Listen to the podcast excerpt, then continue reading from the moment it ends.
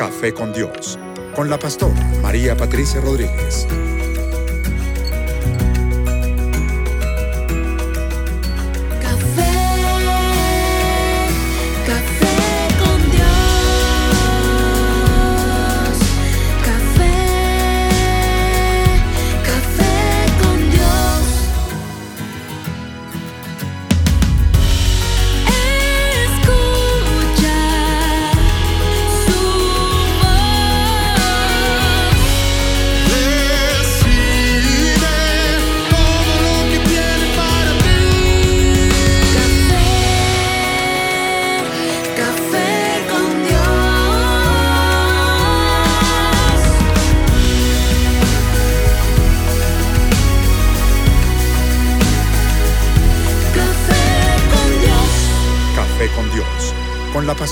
María Patricia Rodríguez. Bueno, es un placer enorme estar en este nuevo Café con Dios, donde nos encontramos ya aquí en el estudio, felices.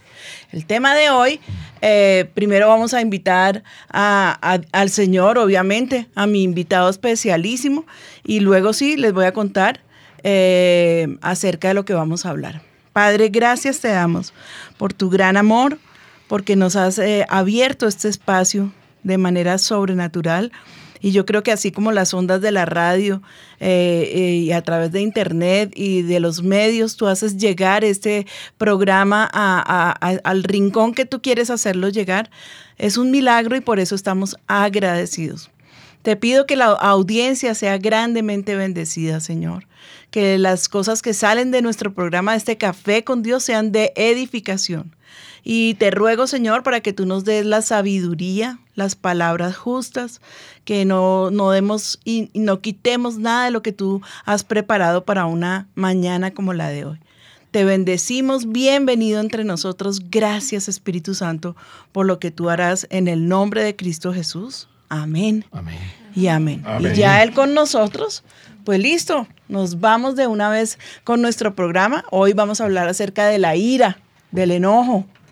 Figúrense que eso es un flagelo que, que estamos viviendo, la famosa intolerancia que llaman, pues se ha desprendido de un espíritu que hemos dejado que crezca y crezca y que, y que ya, mejor dicho, no tiene límites. Entonces, ese es como el desarrollo de nuestro programa para el día de hoy. Entonces, démosle comienzo a nuestro programa esta mañana.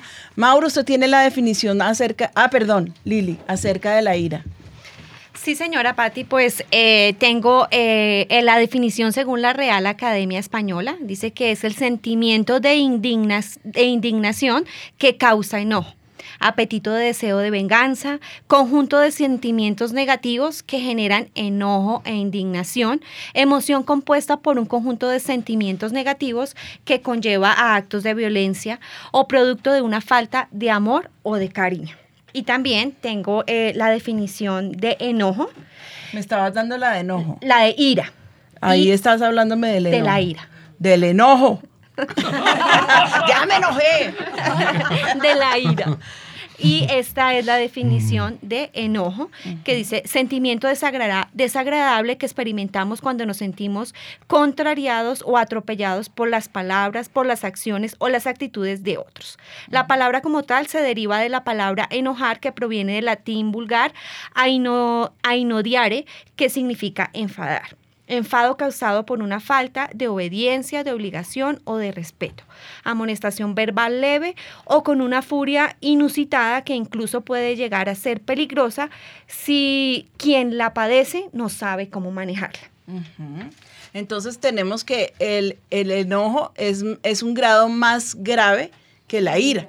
Se- Según lo que, y según lo que estábamos eh, estudiando ahorita eh, eh, tras bambalinas, entonces así pudimos determinarlo, que el enojo es más grave que la ira.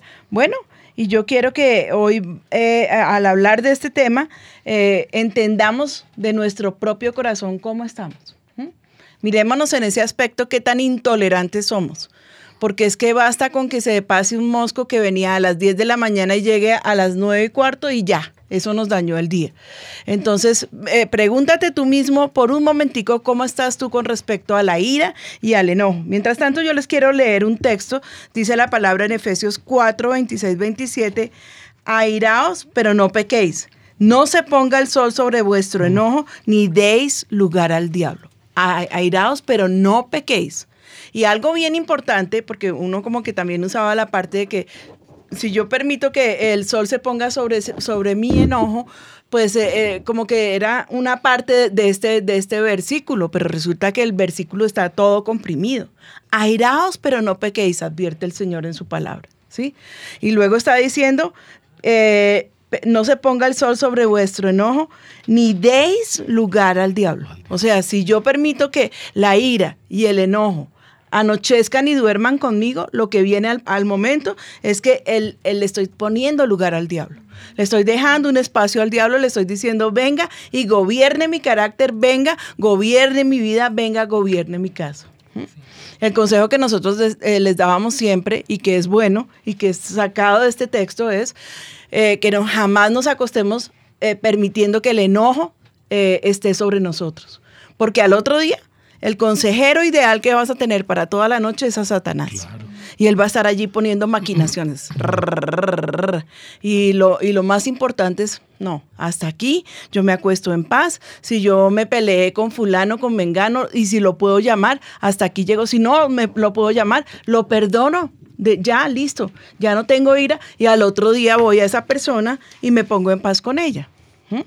Entonces, Jaimito, cuéntame. De lo del caso, pastora, es el caso del niño que lo disciplinan y entonces le dan su disciplina y todo, pero no lo restauran y el niño se queda toda la noche ahí y el enemigo le está hablando y es cuando entra el espíritu de rebeldía Ajá. sobre la vida del niño, por ejemplo. Sí, eso es importantísimo. A veces eh, uno, uno considera que la sola disciplina es suficiente. Sí, o sea, venga, le doy su paliza aquí porque se portó así ya está. Eso, esa paliza, eh, bueno, no, tampoco pues combate, ¿no? Ni les voy a decir con qué, pero, pero pues sí, reprendan al niño, corríjanlo, pero restáurenlo, Claro. porque es que un niño no sabe, ¿sí? Un niño no tiene ni idea qué fue lo que hizo tan grave. Él no es como el pupi, el cachorrito que uno lo coge, mire lo que hizo, me rompió el libro que tenía sobre la mesa y no sé qué, y va y le da su eh, periodicazo y el pobre mete la cola entre las patas y se va, y al momentico vuelve feliz al mismo libro. Y toca hasta que aprende. Pero él es, es que él es una bestia. Los niños no son bestias, son personas, son seres humanos que necesitan una explicación y una restauración. Sí. Entonces, ¿tú ibas a añadir algo más a eso, No, lo Jaimito? mismo las parejas, lo que la pastora está diciendo. Cuando la pareja, eh, vemos en consejería casos que no, hace ocho días no se hablan. Y en ese proceso, que era la diferencia de lo que leía Lili entre, entre en- eh, enojo, enojo. e ira, es cuando se empieza el camino ascendente, que puede ser una raíz de amargura. y, si, y si no se restauran con el tiempo, ocho días, 15 días, Imagínate. eso puede crecer a unas... Yo conocí a un, a un hombre que castigaba a su esposa dejándole de hablar. Un mes. Claro. Mira, sabes que para que no tengamos problemas yo no te voy a hablar por un mes. No, qué genio. Qué maravilla, bravo. No, ni siquiera puede pasar una noche sin que se hayan restaurado completamente. Total. Y, eh, o sea, uno sabe que si hay restauraciones que si, que si el que está ofendido quiere un pico, se lo den. Pero se... Pero, pero, pero no cerquita. Como un miau. Entonces, no, ahí, ahí no hay perdón. El perdón tiene que ser que se quitó la ira, que se quitó ese sentimiento que, o sea, yo no me puedo acostar, porque es que in- es inmediato, uno cierra los ojos y empieza a maquinar cómo me voy a desquitar. Como dice la Biblia, se le da lugar al diablo. Exacto. ¿Cómo me voy a desquitar? ¿Qué voy a hacer yo contra este? Mire lo que me hizo, pero es que no es justo. Y tú sabes, Señor, porque eso es con oración y todo metida entre toda esa maquinación diabólica. Tú sabes, Señor, que yo he sido una sierva, una esclava, pobrecita yo. Mentiras. Es porque no soy capaz de perdonar. Es que perdonar es ya. Chao, hasta aquí llegó el, el problema y, y mañana, si, si hoy tengo mucha ira, mañana podemos hablar. Pero, pero perdoné, sané mi corazón. Sí. Cuéntame. Yo, yo creo que, pastora, y el, el airaos, pero no pequéis, pensándolo bien, es como eso. Que uno con la pareja, pues tiene sus problemas, dificultades o, o con las personas. El pecar está en cuando guarda eso no restaura como dice acá y eso empieza un camino O sea, que es puede un ir cultivo satánico. claro que puede llegar hasta el en una escalera hasta el homicidio una cosa así Así Va Y es. que precisamente cuando se corta el diálogo, se pierde todo. Claro. Sí. No hay posibilidad de restituir, de, de- de De perdonar. nada, de nada. Bueno, nosotros nos salimos con nuestro equipo de periodistas y estuvimos preguntándole a la gente qué acerca de la ira, qué acerca del enojo y esto fue lo que ellos nos respondieron. Pastora, durante cuatro días le estuvimos solicitando a la gente, casi mil personas se hizo la encuesta, que nos respondieran un cuestionario relacionado con la ira y en Café con Dios les vamos a dar los resultados de esa encuesta. Hay una serie de preguntas, vamos a sintetizar un poquito. A la pregunta, ¿me enfado con facilidad? La mayor parte de la muestra, un 33% de las personas dijeron que sinceramente en ocasiones sí se enojan con facilidad. Mientras que un 13% nos dijo que muy raramente se enojan en, en esas ocasiones. A la pregunta, ¿a menudo tengo mal humor? Un 29.7 de las personas nos dijeron que no, No. suelen, Ah, que no suelen tener mal humor, mientras que un 7% nos dijeron que normalmente sí tienen mal humor. Luego hicimos una pregunta, ¿raramente me quejo? Un 29% de los encuestados respondieron que en algunas ocasiones sí suelen quejarse de algunas situaciones del diario vivir, en algunas ocasiones. Luego les preguntamos, ¿en ocasiones pierdo los nervios? Un 30% de las personas dijeron que no suelen perder los nervios, mientras que un 9.6% afirmó que sí pierden los nervios constantemente. Preguntamos, ¿no pierde la calma y raramente se irrita? Un 27.5 afirmó que dependiendo la situación sí pierden la calma. O sea, me imagino que es donde viene la ira, ¿no? Mientras que el 12% dijo que sí pierden la calma en el día a día. O sea, es consuetudinario, ¿no? Y al final de la encuesta podemos decir que según los estudios, la población que respondió presenta un perfil psicológico normal.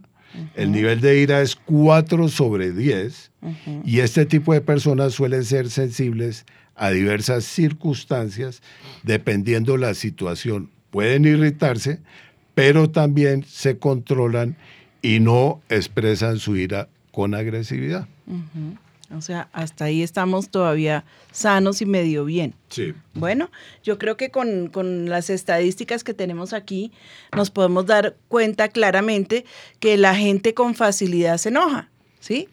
Eh, yo creo que, que a mí que me muestren un ser que nunca se enoja y lo canonizo. Estoy de acuerdo. No, eso sí, yo no, no creo que nunca se enoje. No, hay, hay, hay circunstancias de la vida que cuando no podemos manejar como que nos, o sea, no sé, el sentimiento allí sería como de, de impotencia, entonces eso trae enojo, de- bueno, qué sé yo. Pero lo grave que nos advierte el pasaje no es que no tengamos ira, es que no pequemos, que no nos dejemos llevar hasta el pecado con esa ira, ¿sí? O sea, porque ya vino la ira, pero si yo la dejo llegar hasta el enojo, es que es lo que ve uno en la calle, la intolerancia cuando uno, cuando uno está manejando. Inclusive, yo no sé si, si, si nos hemos dado cuenta lo mucho que nos transformamos cuando cogemos el timón, ¿no? Esta, y esta hablo por mañana mí. me pasó. Esta mañana me pasó. Un taxi estaba estacionado, no quiso eh, entrar en la curva para bajar por la 100. Y entonces le pité y le dije, hermano. Entonces todos los de atrás me dijeron, Mauricio, calmate. Cálmate, Mauro. No, y a mí me pasó un día algo muy feo que fue que un señor eh, se me botó y me cerró. Le digo, yo, este sí es mucho pastora, y yo, mu- hermano. Yo, hermano, muchacho. Mucho hermano, aleluya. Es terrible porque uno no sabe con quién se va a encontrar, pero es que la cosa es que te pitan, te cierran, te insultan. Yo me acuerdo una vez llegando a la casa una mujer, eh, eh, porque Ricardo no la vio, sinceramente no la vio, porque hay una parte ciega del carro, no en los megacarros de ahora que te avisan todo, pero no la vio y entonces se cerró y, lo, y, y se pasa la señora y lo cierra. Uy, Dios mío, yo nunca, de verdad, nunca había escuchado eh, vulgaridades de ese tamaño y volumen. A unas que no conocía que yo me iba a bajar a preguntarle, ¿y eso qué? Ah, cuénteme como que eso qué significa. Qué vulgaridad esa mujer. Yo digo, si le dije, si su conducta es esa, usted está dispuesta a que se baje un hombre y le dé un golpe, ¿cierto? Vieja, no sé qué le. Bueno, lo de vieja, pero lo otro sí, vámonos, mi amorcito, que esta señora está loca. Qué intolerancia tan terrible. Pero somos, porque yo les estaba contando que el otro día, inclusive, eh, los niños entre el carro, ¿sí? Que cualquier cosita que pasa ya abren la ventana. Y uno dice, Dios mío, ya aprendieron de sus padres que esta es la forma y es una forma totalmente absurda. Entonces creo que eh, eh, sí es un tema que nos atañe, que nos importa y pienso que nosotros como creyentes tenemos que poner la pauta de tolerancia, de sanidad.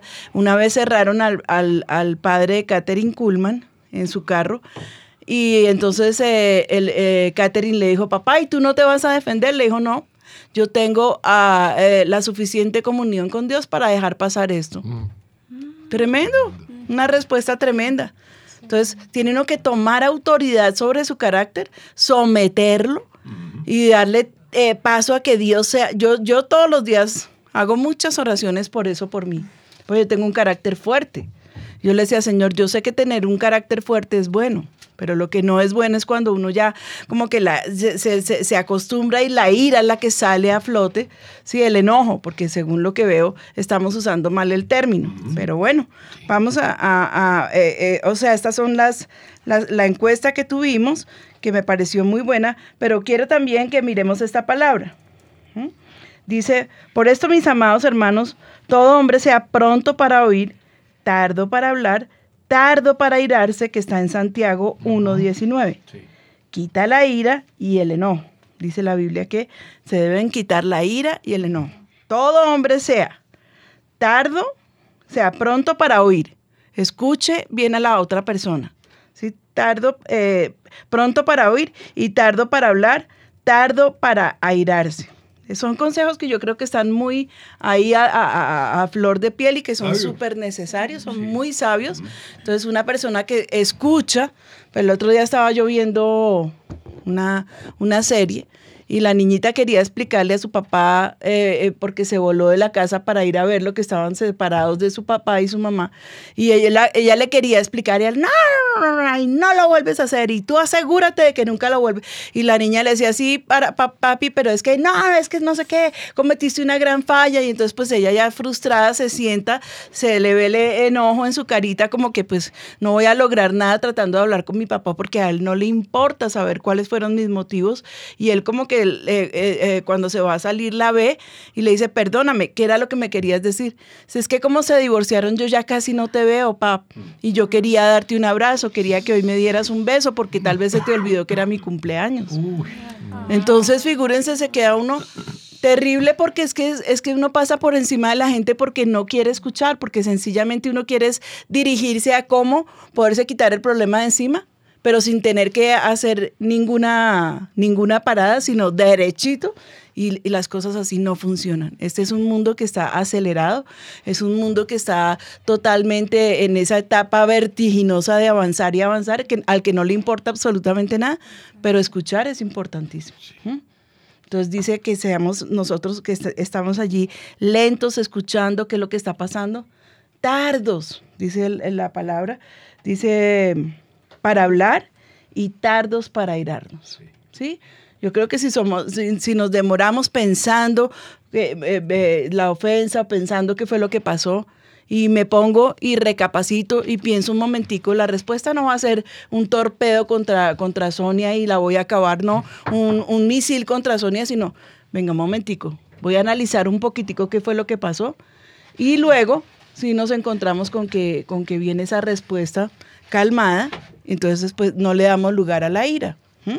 Yo quiero saber qué opina nuestra audiencia, Maleja, cuéntanos. Bueno, pastora, pues déjame decirte que hay muchas personas sintonizadas en este momento. Te están mandando muchos saludos desde Buenos Aires, Argentina, desde Ecuador, Guayaquil Sur, desde Acapulco, México, desde Filadelfia, Estados Unidos. Nos saluda la familia Gómez Méndez García y desde Nicaragua nos manda un saludo muy especial también Vika Isma. Están todos muy conectados y están comentando por qué motivos se sienten ira y qué los ha llevado a hacer.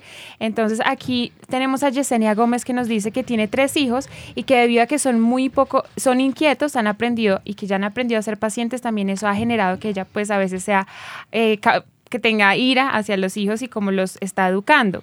Y también nos dicen eh, que hace muchos años iba estaba aprendiendo a perdonar, que no había por el perdón, porque no había perdonado, entonces eso había hecho que también se llenara de ira contra las personas, haciendo que tuviera una actitud de venganza. Entonces vemos ahí que la, la venganza, de pronto la impaciencia.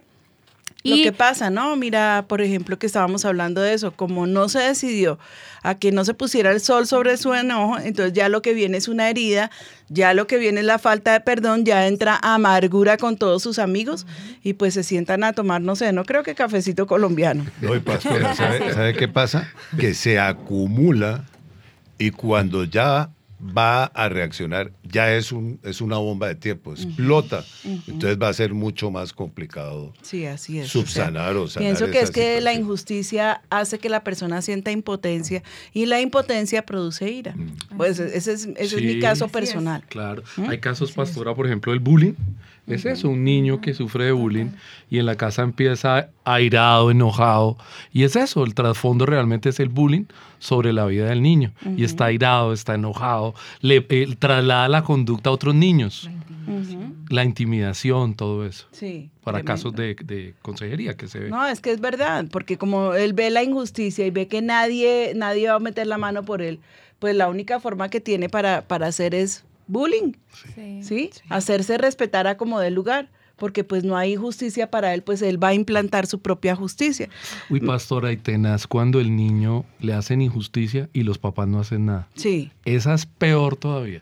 sí. Porque el niño está recibiendo una injusticia, sus maestros lo permiten, de un niño seguramente mayor o una niña mayor, lo están avergonzando, lo están injuriando y le cuenta a los papás, o en caso de un incesto, que también hemos tenido casos, y eso es, es más, más tenaz, es, es más profunda la herida, el daño es, es peor porque la mamá de pronto no hace nada en contra del agresor, del, del padrastro que la está abusando, y eso genera un estado Claro. que los puede llevar a cosas suicidio o cosas Claro. tenaces. Terrible, porque la mamá se está haciendo partícipe con, con el Partícipe. pecado, eh, con el verdugo de su hijito. Y, y le está dando lugar a que, el, a que el diablo actúe en la vida de la niña. Yo quiero que, que sepan también que la- nuestras líneas están abiertas. Si tienes problemas con el enojo, con la ira, Danielita, cuéntanos cómo se pueden comunicar nuestros oyentes. Sí, señora pastora, 795-3334, teléfono fijo 795-3334, o ya estamos leyendo sus mensajes a través de WhatsApp más 57-328-500-192. Me impresiona, pastora, que muchas personas a través del chat están hablando, bueno, casos particulares de familia, pero hay unos casos que dicen que la excusa de sus esposos o esposas o de sus hijos es decir, no, es que yo soy así, es que yo soy así, entonces así usted me tiene que aguantar. O también había un, un caso de una persona en la costa que dice, es que los costeños somos así, entonces somos Es como cultural. Sangre caliente, decían por acá, entonces es cultural y así nos tiene que aguantar la esposa, los hijos, como que aguántese porque le toca. Y decía precisamente Diana María Serna, pero ¿cómo hacer cuando ya es vulgar, cuando es a montármela, cuando es a decirme cosas y cosas y cosas y cosas? Y pues yo ya no me aguanto tampoco esa situación con él. Sí, tremendo. Pues eh, eh, lo que tiene que hacer ella no es ponerse al nivel de él, sino sencillamente clamar y buscar una salida. ¿Sí? Hay una forma como ella puede protestar y es eh, con el enojo y con la ira. Póngale un sartén. No, mentira, mentira. No, no, no, no, no, no. La circunstancia que ella puede usar allí es sencillamente tratarlo con amor, con educación, pero exigirle que la tiene que respetar. Exigirle porque el respeto es un, es un, es un derecho que nosotros tenemos por naturaleza. Y la palabra de Dios dice que Dios no nos llamó para estar bajo ese estado de esclavitud. Nosotros no somos esclavos de nadie. Yo con esto no estoy llamando a las mujeres rebelémonos, no, pero estoy llamando a que no se dejen eh, pisotear porque no es justo. No se dejen pisotear hasta el límite donde ya el hombre abusa, pasa por encima de ella, porque es que eh, es- eso no nace en un día, eso nace en la práctica. Un día y, él se va soltando otro poquito y otro poquito y otro poquito, hasta que el hombre se vuelve un energúmeno que sabe que tiene ahí un tapete para poder eh, pisar y, y no, hágase respetar con palabras amables, pero póngale un término y no, hasta aquí no vas a pasar, a mí me respetas. Tan sencillo como eso, ¿no? Y oración. Ahora, pues esperemos que, se, que esté casada con un creyente y si no, empiece a clamar para que el Señor eh, cambie el corazón de este hombre. ¿m? Pastor, hay mecanismos legales también para eso. Ahora sí que eso está terrible. Así también cuando... Pues cuando ya hay golpes y violencia intrafamiliar. Eh, sí, o sea, los golpes sí, pero... pero verbal, todo tipo de abuso también porque pueden llevar a la persona a... Cuando es muy fuerte el verbal abuso, tiene- sí, el abuso. La violencia verbal Sí. en este momento también. tiene Porque ya psicológicamente la persona puede cuando es exagerado y hay opresión y, y- y la- eh, hay cárcel para eso ya también, el abuso emocional. Bueno, pues gloria a Dios. Lili, tú también tienes aquí, espérame, en la definición de términos. Sí, señora. Pues en la sociedad moderna ven la ira. No, señora. La sociedad moderna ven la ira como algo normal, o sea que es una respuesta pues inmadura o incivilizada a la, a la frustración, la amenaza, la violación o pérdida. Pero al mantener la calma ante la provocación se considera admirable, o sea, es algo que si ya está fuera de lo normal, lo, lo- lo normal es la explosión, la ira. Y también quería eh, nombrarte que pues la ira causa eh, un poco de cosas en nuestro organismo, en nuestro, en nuestro cuerpo, y dice que eleva la frecuencia cardíaca cuando tenemos ira, la tensión arterial, aumenta la posibilidad de que se formen trombos y que se produzca un infarto de Claro, miocardio. claro. Dice que se produce también tensión muscular, o sea, un aumento de la tensión muscular y una secreción, o sea, normal de adrenalina. Y esto eleva los niveles de energía y el organismo entra en una especie de lucha como sometiendo a esta actitud, sí, de, como de, de- de pelea. Dice que el lóbulo frontal derecho de nuestro cerebro es el encargado de controlar las emociones negativas y el izquierdo las positivas. Y cuando estamos enojados, el lóbulo frontal derecho se activa haciendo que la racionalidad se pierda y eleva los niveles de dopamina, generando que las zonas del cerebro que nos permiten autocontrolarnos se inactiven. Entonces estamos siempre es, listos a la Eh, pelea. Allí como a la defensiva todo el tiempo. Sí, la ira dice que se asocia con el hígado y con la vesícula biliar, los cuales se acumulan y gestionan la bilis. La ira es el resultado del resentimiento, de la frustración y de la irritabilidad o la furia. Y esto produce pues un exceso exagerado de bilis, el cual dice que produce dolor de cabeza, mareos, pérdida de energía y presión sanguínea alta. La ira Lili, vámonos despacito porque esta chinita como si yo le fuera a quitar su tiempo.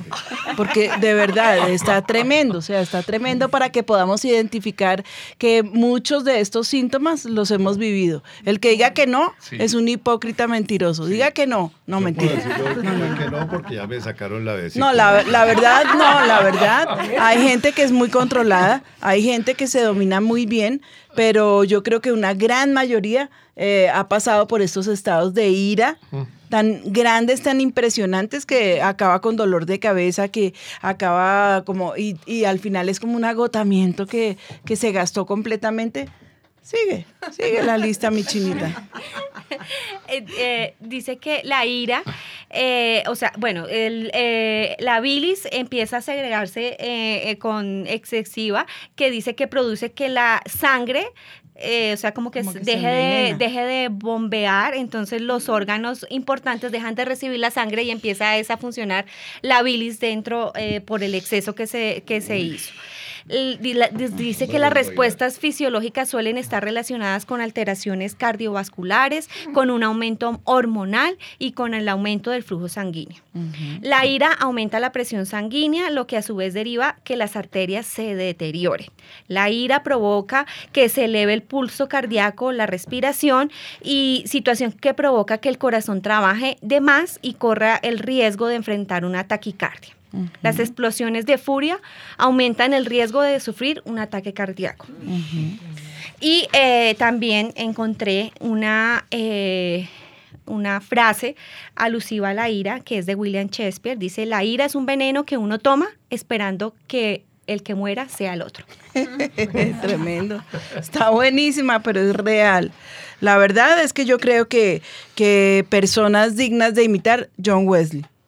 ¿No? Porque dice la palabra, dice eh, eh, allí eh, su biógrafo todo lo que lo atacaron, las veces que lo apedrearon, las veces que le, le daban de bofetadas, lo escupían, le arrancaban el pelo. No, es que este hombre sufrió de verdad de una manera impresionante y entonces cuando sus detractores venían contra él, él lo que hacía era que les sonreía. Les ponía una cara súper linda y se ponían a llorar, no soportaban, entonces vol- volvían y se botaban a golpearlo, porque no podían soportar la pasividad y la mansedumbre de este gran hombre de Dios. Dice la, la biografía que mucho más hizo eh, John Wesley con su testimonio que a veces con sus palabras. Solo con mirarlo la gente sentía arrepentimiento y se convertían a Cristo. Se tiraban a sus pies y pedían perdón para que el Señor tuviera misericordia de ellos. Figúrense un carácter tan hermoso. Yo, yo pienso que en John Wesley no se veían eh, solamente eh, eh, los dones del Espíritu, sino el fruto del Espíritu. ¿Mm? Eso fruto todo completico lo manifestaba él, esa paz, ese gozo, ese amor. Bueno, todo lo que encierran los frutos del Espíritu Santo. Y qué hermoso una persona así, una persona que tiene calma, que tiene paz, es una persona sabia, es una persona a la que le siente uno confianza para abrirle su corazón, es una persona que uno puede decir, con esto yo puedo contar porque no es una persona vulnerable, ¿sí? No importa, o sea, una persona que es fácil para irarse, en cualquier momento es capaz de cometer cualquier improperio y a veces son cosas llevadas por la ira que ni siquiera la persona tenía planeadas hacer, ¿sí? Sino, o sea, por ejemplo, en un momento de ira sacó el revólver y mató a la persona, pero no era su idea, ¿sí? Eh, eh, es que se tomó el veneno esperando que se muriera el vecino. Ese- esa sí está buenísima. Pero la verdad es que eh, eh, eh, es algo que ha cogido tanta fuerza. El hombre, ¿por qué? Porque el hombre no es capaz de tener dominio propio. El hombre no es capaz de decir, no, yo le pertenezco a Dios y yo tengo que tener calma, yo tengo que tener paz. Yo me acuerdo que mi suegro siempre se burlaba y tenía el, el cuento, porque a, a- a mis cuñados les gusta correr y a mi esposo también. ¿No? Entonces, eh, mi, mi cuñado, uno de ellos, dice, ah, este es mucho bruto, ah, este es mucho bruto, ah, este... Y, la esposa decidió, por causa de cómo maneja, viajar todo el tiempo atrás, porque dice, mátate, pero mátate tú solito, que yo tenga la oportunidad de, de botarme del carro, porque, porque es que se atraviesa, se pega a los carros así. Entonces, no, es que son unos brutos. Le dicen, no, es que a la hora que tú sales, salen a manejar todos los brutos. Yo te entiendo, ¿sí? Pero no, una persona pasiva, una persona, es una persona amable, es una persona con la que se puede confiar, con la que se puede hablar, con la que se puede charlar eh, cómodamente y, y puede uno sentir que Dios está ahí con él. Y, la, y las cosas más importantes, eh, o sea, como cuando que una persona se enseguece por la ira, es cuando comete actos de, de vandalismo, bueno, de vandalismo no, pero sí asesinatos. Ah, de pronto le pegó un golpe a su hijo que no quería pegarle y se le fue la mano y luego le queda ese remordimiento. No, yo por qué hice eso, porque me dejé llevar por la ira, o le dio un golpe a su esposa que ya parece como algo ir, y, o sea, como irreparable, ¿sí? O se salió de sus chiros, como decimos aquí en Colombia, y usó la boca para ofender. Y luego dice, no, yo cómo recojo esto, Dios mío, hay cosechas que uno da, que uno hace pequeñas semillas que después nunca puede recoger, nunca. Porque si yo puedo ofender a una persona a tal, a tal punto que la lleve a la depresión, esa persona es capaz de perdonarme, pero jamás va a volver a confiar en mí. Y yo esto lo hablo también por los hijos, por la crianza de los hijos, porque a veces nos vamos con esas palabras así fuertísimas y, y, y se- y nos vamos, eh, nos exageramos y a veces recoger la pita no es fácil. ¿Mm? Entonces, airaos pero no pequéis. En eso es que tenemos que tener mucho cuidado. Cuéntame, Hay Jaime. cosas generacionales, pastora. Mi caso particular era ese. Yo tenía el problema de la ira. Y, y cuando conocí al Señor pensé que la salvación venía con todo el paquete y resulta que tocó trabajar un tiempo porque estaba, era una atadura generacional, que en un servicio de milagros salieron eh, demonios de cinco generaciones atrás. Entonces hay demonios de esos que son generacionales pero requieren, hice un ayuno como de cuatro meses de el de Daniel. Ujú. Eh, que era una cena muy ligera por la noche con verduras, frugal, y de día como trabajamos independientes me dedicaba a la oración, porque Sonia me dijo, o, o usted acaba con la ira o usted acaba con el matrimonio y yo no me lo voy a aguantar más. Y cuatro meses, y la respuesta fue como al cuarto mes en la iglesia, un seminario de liberación.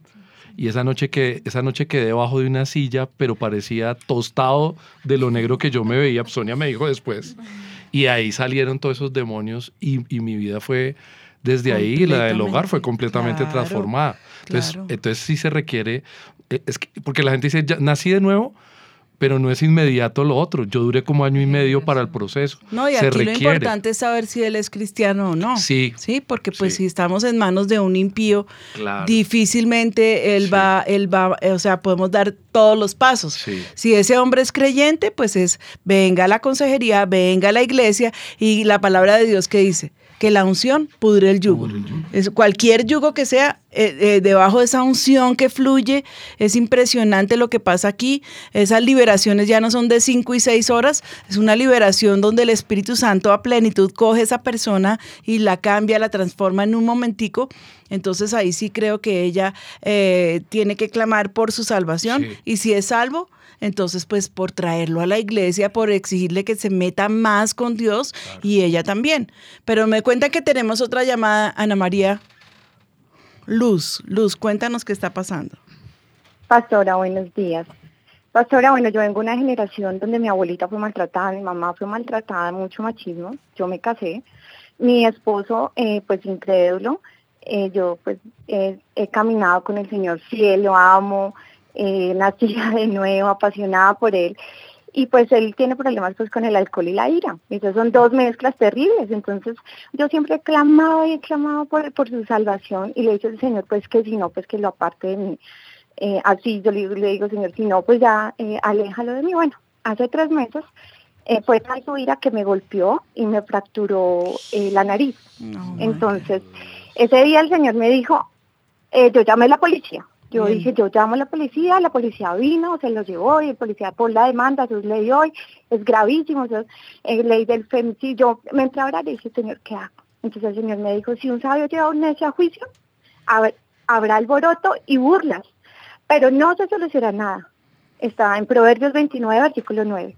Y yo entendí que no había poner de más. Simplemente se fue, le pedí que se fuera. Yo ya varias veces en mi fuerza le había pedido que se fuera, pero él no se quería ir, no se quería ir, no se quería ir. Pues yo tengo dos niños y pues no tengo para dónde irme. Entonces él se fue eh, y yo comencé a clamar. Dije, Señor, ¿y tú, tú me vas a responder? Y lloré toda la noche ese día clamando. Y el Señor fue tan precioso que me dio una palabra preciosísima. Mi rema. Y el Señor me dijo que, que iba a ser un momento de angustia para él, algo muy terrible, pero que al final sería salvo. Está en Jeremías 30, todo el capítulo de Jeremías, todo el capítulo 30, 31 hasta el 33. Y, y, y antes de que pasara eso, yo había tenido un sueño pastoral donde yo estaba en un edificio muy alto y yo y que, iba a acelerar un baby shower, pues yo tengo dos hijos. Entonces dentro del baby shower los invitados y todo, pero las bases del edificio estaban destruidas. O sea, había un edificio alto, pero no habían bases. Y entonces yo recibía a los invitados al baby shower y yo después decía, pero para un baby shower yo no tengo que ser embarazada, yo no estaba embarazada. Y yo me levanté, abrí mis ojos y en las nubes había un feto. Entonces le dije, Señor, pues tus sueños cuando vienen de ti, pues no tiene, tú explicas el sueño. Entonces el Señor me dijo, viene tu Isaac y es, iba a ser un tiempo. Y yo dije, ¿será que yo voy a estar embarazada? No, pero ¿cómo? Entonces, cuando pasó eso, el Señor me dijo, ese es el tiempo. Esos son los 10 meses. Y el primer seminario del Espíritu Santo, fui tan tocada y tan llena de funciones, fue que el Señor me dijo, bien utilizada nuevamente, tocó mi vientre y comencé a clamar, a clamar como nunca. Eh, ya han pasado dos meses y medio que yo ya no estoy con, con mi esposo, pero ha sido un tiempo de quebrantamiento para él y yo he sentido en cambio un tiempo de refrigerio para mí, de paz, de tranquilidad. El, yo cumplí años hace poco y el Señor le dije, siempre que cumplo años, mi regalo, mi mejor regalo es que Él me dé una palabra. Y dije, hoy Señor, dame una palabra. Entonces el Señor me, me decía, les dejo un regalo, paz en la mente y en el corazón y la paz que yo doy es un regalo que el mundo no puede dar. Así que no te angusties ni tengas miedo. Y me dio mal, o sea, yo estaba orando y yo me acordé que el pastor dice cuando ustedes oren hagan silencio.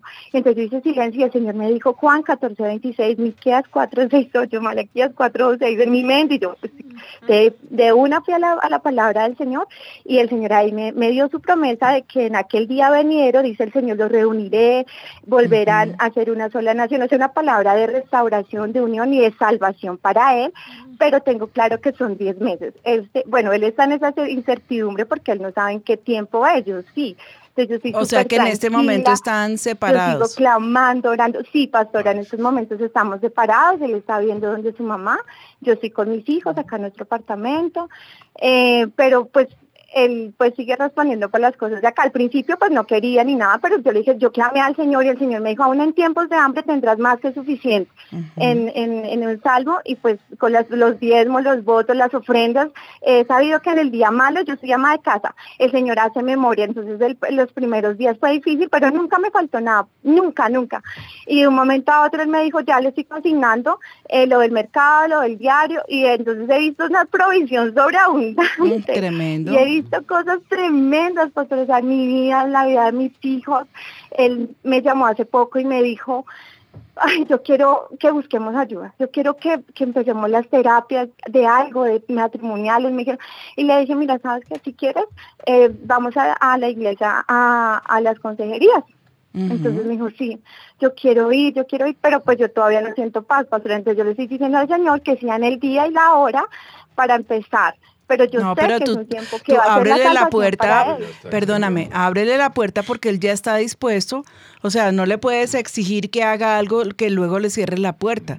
Me parece que has obrado con mucha espiritualidad, se te nota una madurez espiritual tremenda. Te he dejado que hables y hables, aunque la radio del tiempo es oro, porque pues es una experiencia enriquecedora para muchas mujeres como tú que están pasando en estos momentos por circunstancias semejantes. Y te veo que eres una guerrera, una mujer de fe, una mujer que de verdad se ha agarrado de Dios, eh, de verdad. Eh, me siento muy orgullosa de tener una ovejita así, pero ahora que él abrió el espacio, no se lo niegues, no se lo niegues porque pues mira cuando va Felipe allí con el eunuco en el camino y cuando él ya recibe esa convicción dice pues sí, yo qué le voy a demorar el bautismo, aquí hay agua, ¿no? Aquí estaba el agua, pues entonces ¿por qué detenerle la salvación? No, él te está pidiendo eh, llegar a estas aguas, ábrele la puerta. Eso no quiere decir que ya tengas que volver, sino en el tiempo en que los consejeros o, o que Dios te dé la paz en tu corazón. Te felicito, hija, en verdad lo estás haciendo muy bien, pero ahora lo que te queda es abrirle la puerta al Evangelio, a la entrada al reino, porque es la única forma como tu esposo va a ser completamente libre. Gracias por tu llamada, te bendigo en el nombre de Jesús y aquí te esperamos. Saca una cita con Jaime y con Sonia, los pastores Jaime y Sonia, para que puedan atender el caso de tu esposo y el tuyo. Eh, me cuentan que hay otra llamada telefónica. Carol, Aló, sí, señora. cuéntame, Carol. Eh, pastora, buenos días. Pues yo tengo un inconveniente, quería pues su consejo. Eh, mi hijo, tengo un hijo de tres años y él es muy alegre, muy feliz, él, habla fuerte, él grita, él canta, pero él es un niño muy feliz. Y Satanás a veces se levanta con personas que me lo tratan mal, ¿sí? Me, me dicen, ay, calle ese niño, ay, ese niño tan escandaloso, edúquelo. Entonces, pastora, para mí ha sido duro, eh, es, es duro el tema, entonces yo, eh, a pesar de que trato de pedirle al Señor templanza, pero en esos momentos no puedo y como que me da iro y le digo a la gente, es un niño, no me lo trate mal, déjeme, déjeme el niño en paz. Entonces quería saber, pastora, qué, qué puedo hacer en ese caso. Hija, mira, yo te voy a dar un consejo. Que la felicidad de tu hijo no, no contamine le- eh, la alegría de los demás, porque es que a veces un niño puede desesperarte. Su, o sea, él está feliz, amén. Él grita, mm, mm, amén. Eh, pero eso todo el día. Él es tu tesoro, pero no es el tesoro de todos los que comparten con él. Entonces, edúcalo, ponle, ponle niveles, no hables tan duro, no te alegres tanto y tan, y, y- y tan seguido como cuando la gente está aquí. O sea, es, hay, hay una forma donde tú sí tienes que ponerle límite a la felicidad del niño, porque no puede ser que la felicidad de tu niño sea la desgracia de todos los demás en la casa. Y ahora que te lo restrinjan de íntegro todo, tampoco. Pero es que, hija, todo en la vida tiene límites, límites, porque si tú también no lo corriges para el modo en que grita, que canta, que exagera, el día de mañana va a tener problemas cuando los comiences a escolarizar, el día de mañana también te vas a encontrar con un niño desenfrenado para todo porque pues tú no le pones límites.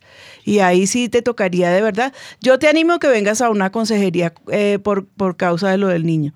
Pero eh, es bueno que, que te respeten el niño, pero que tú también respetes a tus vecinos y a todos los demás. Porque pues eh, la verdad es que si tienes que convivir con otras personas, ellas también tienen sus derechos. Entonces, por favor, manéjalo con muchísima prudencia. Gracias. eh, bueno, y creo que el, programa está bastante interesante y pienso que sí es algo que eh, tenemos que aprender a manejar y vivir a diario. Y aquí ustedes me preguntarán, ¿y qué del Señor Jesucristo? ¿Qué enseñanza dejó? Sí, vemos el actuar del Señor Jesucristo y nosotros decimos, bueno, el Señor Jesucristo, hoy, hoy me hicieron una, una pregunta porque eh, en el Faith College voy a dictarles Cristología. Y me estaban haciendo una pregunta teológica que me pareció bastante, bastante importante tener la claridad, pero bueno, eso lo voy a desarrollar con el Faith College. Pero era como una insinuación de que Jesús traía sus ventajas porque de alguna manera traía una varita mágica debajo del brazo y él usaba eh, su poder y- y- y su deidad cuando él quería. Y eso no fue cierto. Nunca, jamás el Señor usó de, su poder, de, su, posibilidad como Dios de hacer su voluntad y de, obligar a la gente a que hicieran su voluntad. De ninguna manera. Eso es una, mentira de Satanás gigantesca. Y, y nosotros aquí estamos viendo al Jesús humano, al Jesús que sí se airó, Sí, se airó. Yo, por ejemplo, no estoy pensando eh, en cuando vino el hombre con la mano seca, que es el caso que tenemos aquí, y entonces cuando le fue a sanar la mano, la gente se le vino encima a criticarlo, pero ¿cómo si hoy es el día de reposo? Y él dice, eh, dice la palabra, muéstrame el texto exactamente, Marcos 3.5, léemelo por favor, Lili. Dice, entonces mirándolos alrededor con enojo, entristecido por la dureza de sus corazones, dijo al hombre, extiende tu mano. Y él la extendió. Vuélveme a leer. ¿Desde el principio? Sí. Entonces, no es que no haya leído mal, es que yo estaba en, la Entonces, mirándolos alrededor con enojo, entristecido por la dureza de sus corazones, dijo al hombre, extiende tu mano. Él la extendió y la mano le fue restaurada sana. Ese enojo de Jesús, eh, po- podríamos pensar que, y, y la frustración eh, como actitudes humanas, ¿sí? No, esta gente no me cree, esta gente no sé qué, eh, que los miró feo porque no, porque no le quisieron creer. No, eh, cuando se está hablando aquí de, de ese enojo que el Señor vivió, yo creo con toda certeza que era como la desilusión de ver la falta de fe de, de- la gente a la que vino, ¿sí? Eh, todo lo querían refutar, para ellos era más importante la ley, para ellos eran más importantes los ritos, los dogmas, pero no les importaba para nada, eh, eh, o sea, como, como aquí está el Hijo de Dios, él vino a traer realidades sobre la tierra, él vino a, a- a como abrirnos los ojos, ¿sí? Y a traer esa demostración del poder de Dios. Pero miren ustedes cómo Jesús todo el tiempo que caminó sobre la tierra, eh, muy pocas veces habló de que era el Hijo de Dios, sino cuando ya lo iban a crucificar. Prefería declararse como el Hijo del Hombre. ¿Mm? En eso estamos mostrando que nunca jamás usó de su deidad para, como para tener un poquitico de ventaja sobre el enemigo y sobre los hombres. Nunca. Él siempre actuó con esa humildad. Pero entonces vámonos al, a- al otro texto que hay bien importante en la Biblia, que es el volcamiento de las mesas, cuando el Señor entra y cuando ve allí en el templo, eh, eh, eh, o sea, a los cambistas y estaban allí como todo ese mercado en la casa del Señor. y que les voltea las mesas y que hace ese azote de cuerdas. Entonces dice la gente, uy, bien, Jesús también era iracundo. Mentira porque hubiera tenido pecado. La palabra del Señor dice que él jamás pecó, nunca. Él se airó, pero no pecó. El, volto, el, el volteo de esas mesas quería dejarles una enseñanza que la casa de su padre era una casa de oración, pero que no era una casa de mercado que no estaban allí en la puerta eh, solamente, venga, que no sé qué, que eh, eh, eh, yo se la dejo más barata a la paloma, yo le traigo el cordero, yo le cambio las monedas porque venían de todas las naciones a traer esas ofrendas delante del Señor. Y eso lo- ya, los- ya, o sea, era tanto lo que se había acercado ese, ese, ese mercado a la casa de Dios que él se ofendió y se enfureció. ¿Sí? Y ese, ese azote de cuerdas lo que quiso fue poner orden en la casa de Dios. La casa de mi padre es casa de oración. Esta no es una plaza de mercado. Y eso para nosotros hasta el, hasta el día de hoy es una enseñanza gigantesca y magnífica. Pero en esto Jesús no pecó, él se airó, él, él hizo una manifestación, eh, por así decirlo, que la gente lo vio como violencia, que volcó las mesas, que hizo el, el azote de cuerdas, pero no pecó. No pecó, él sencillamente les, les dijo, Esta no, este no es el lugar para tener este tipo de mercado. ¿Mm? Él dejó la enseñanza clarísima que la casa de Dios es una casa de oración, no es una casa de negocios. Y no, no, no me imagino que les haya cogido las palomitas allá a refregárselas en la... No, sencillamente instituyó una verdad tan grande que tiene que continuar a, a través de los siglos. La casa de Dios no es un mercado persa. Y la gente es muy aprovechada, la gente siempre llama, uy, hermano, usted que es pastor, usted, me, mire, yo le tengo el negociazo del siglo, yo tengo tal producto, si lo vendemos a tanto, usted se va a ganar tanto. Nosotros siempre somos alérgicos a este tipo de negocios. Nosotros no estamos aquí para usar a nuestras ovejitas, para utilizarlas con, con beneficios propios, jamás. ¿Cuántas veces nos, nos han ofrecido? Oiga, véndame su base de datos, qué atrevimiento y qué grosería. Qué grosería. ¿Cómo yo le voy a vender a una persona la intimidad que a mí me han brindado mis ovejitas para, para que vengan todos los mercaderes a ver cómo se les pueden meter y, y- y- y quitarles la paz y robarlos, porque hasta robarlos? No. Mucho cuidado. A los pastores me estoy refiriendo en este momento. Tengamos mucho cuidado porque lo que el Señor hizo fue una enorme enseñanza. No fue, una, no fue un, un acto para que le critiquen de que, es- de que era un hombre iracundo. Jamás, nunca. Él fue muy pasivo. Cuando de pronto lo atacaron y le dijeron que se fuera, que no podía predicar, ve y dile a esa zorra. ¿sí? Estaba, estaba mostrando su autoridad. Ve y dile a esa zorra que yo voy, vengo, que predico y, y, o sea, mejor dicho, yo hago lo que tengo que hacer, no lo que quiero, sino lo que tengo que hacer. ¿Sí? Entonces, entendamos de- desde todo punto de vista que el Cristo que, que vino y se encarnó, no se encarnó en, en el Adán caído. No, no en el Adán que ya había pecado, de ninguna manera. Él, el Adán que vino en Cristo Jesús, o sea, en el hombre en que se convirtió Cristo Jesús cuando nació, fue en el Adán que no había pecado. Ese es el hombre eh, eh, que, que vino a ser Cristo, el Adán que no había pecado. Por eso Pablo está manifestando que por el, el primer Adán vino toda esa, esa, esa racha de pecado y de maldad sobre el mundo. Por el segundo Adán, ¿quién es el segundo Adán? Cristo. Cristo, ¿sí? Yo le iba a poner a uno de mis hijos Adán, pero pues nada que ver. No, Cristo. Cristo Jesús el segundo Adán, sin pecado, sin mancha.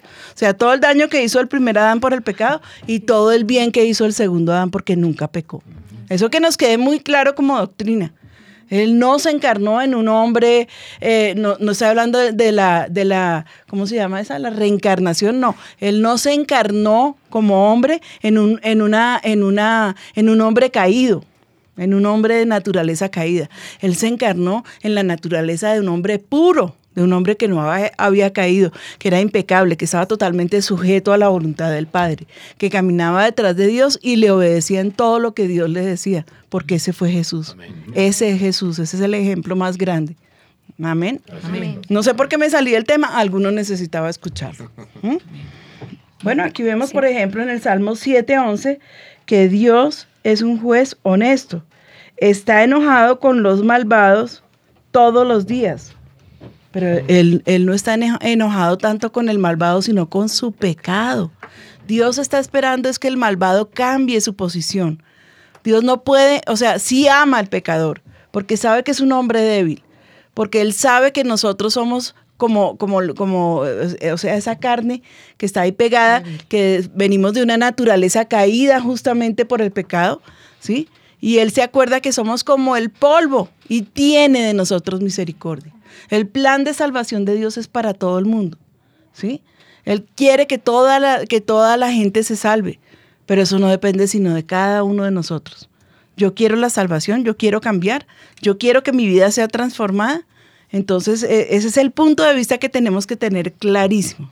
¿m? Eh, eh, aquí en el, eh, lo que el- en el Salmo está diciendo es que ese juez que está enojado con los malvados todos los días. Y lo que yo tengo que decirle a los malvados es que no se va a quedar eternamente airado con los pecadores. Cambia tu forma, o sea, con tu pecado sí, pero contigo no.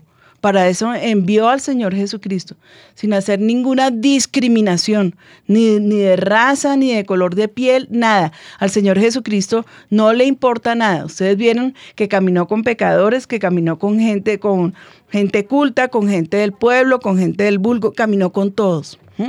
A cada uno le dio su parte, no discriminó a ninguno. Sencillamente les dejó la puerta abierta para el cielo. A ninguno obligó a entrar, pero tampoco, y dice la palabra que el que entra y está con él, jamás el Señor lo va, lo va a sacar de, de- su reino. A menos que se lo busque, ¿no? A menos que decida caminar en pecado todo el tiempo. ¿Mm? Entonces, pues, pienso que este tema de la ira y, y del enojo eh, nos pone en una, en una posición donde nosotros tenemos que entender que la única forma de poder manejar esas emociones es a través de Cristo.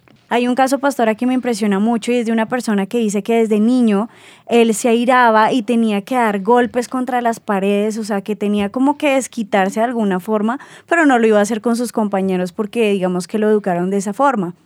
Dice que se casó, ya tiene familia y dice que cuando la pastora estaba hablando de la disciplina, a él le, digamos, que le cayó el programa como anillo al dedo porque dice, pastora, yo he afectado mucho a mis hijos porque los he disciplinado de la forma incorrecta, porque los coges a golpes. Entonces no he disciplinado a mis hijos de, de, de esa forma como usted está diciendo, pero siento que es un problema que tengo desde la niñez, que la ira tengo que como explotarla en puños, en patadas, como en golpes, para poder sacar esa emoción que tengo por dentro. Entonces él dice, quiero y necesito liberación.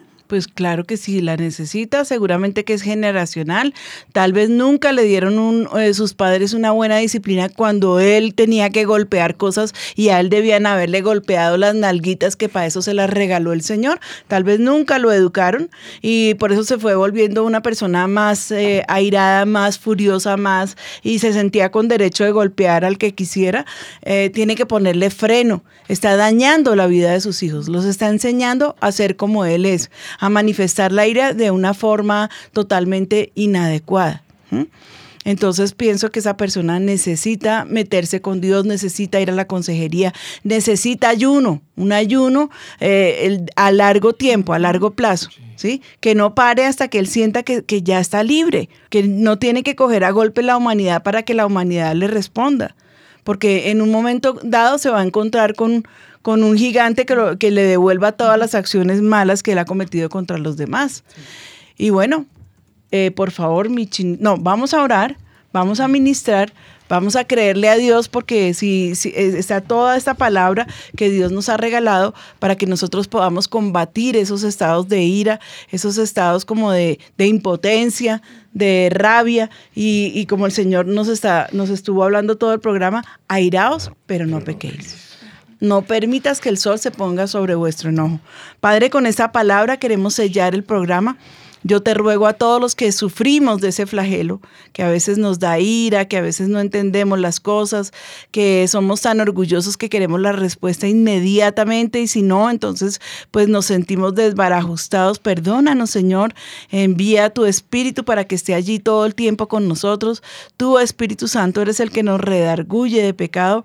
Y también yo te ruego porque tú traigas esa realidad a nuestro corazón, traigas esa realidad a nuestra mente, que podamos hacernos mansos, Señor, como palomas, que de verdad la gente diga, es que los cristianos son diferentes, ellos tienen un actuar, una forma de ser totalmente diferente y que podamos dar testimonio de ti a través de la calma, a través de la paz, a través de la paciencia, Señor, que los dones de tu Espíritu Santo vengan sobre nosotros, los frutos de tu Espíritu Santo vengan sobre nosotros, ese esa paz, ese gozo, Señor, y, y que por nada que esté al lado de nosotros estemos allí eh, dispuestos a responder, dispuestos a defendernos a, a la defensiva todo el tiempo, sino que pongas esa paz, esa naturaleza divina que está en nosotros porque tú nos la regalaste, Señor, esa que la podamos dejar aflorar. En cambio de responder, Señor, con cuatro piedras en la mano, que podamos responder a- eh, con amor, con amabilidad, como tú lo harías en toda ocasión, de lo que estoy completamente segura. Gracias te damos, Padre. Bendice, Señor, eh, a los oyentes muy especialmente y bendícenos eh, para nuevos temas también que serán tratados a futuro.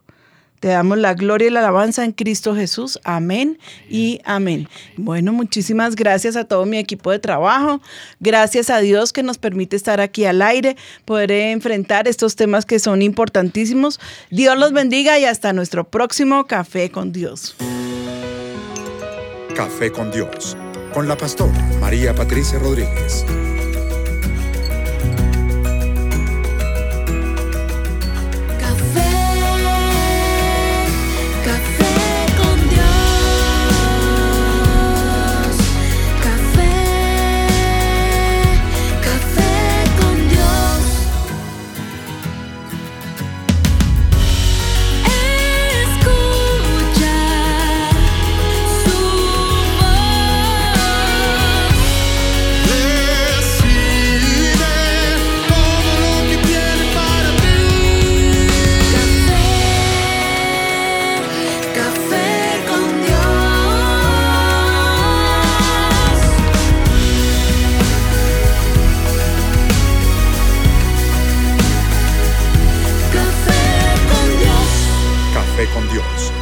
Pastora María Patricia Rodríguez.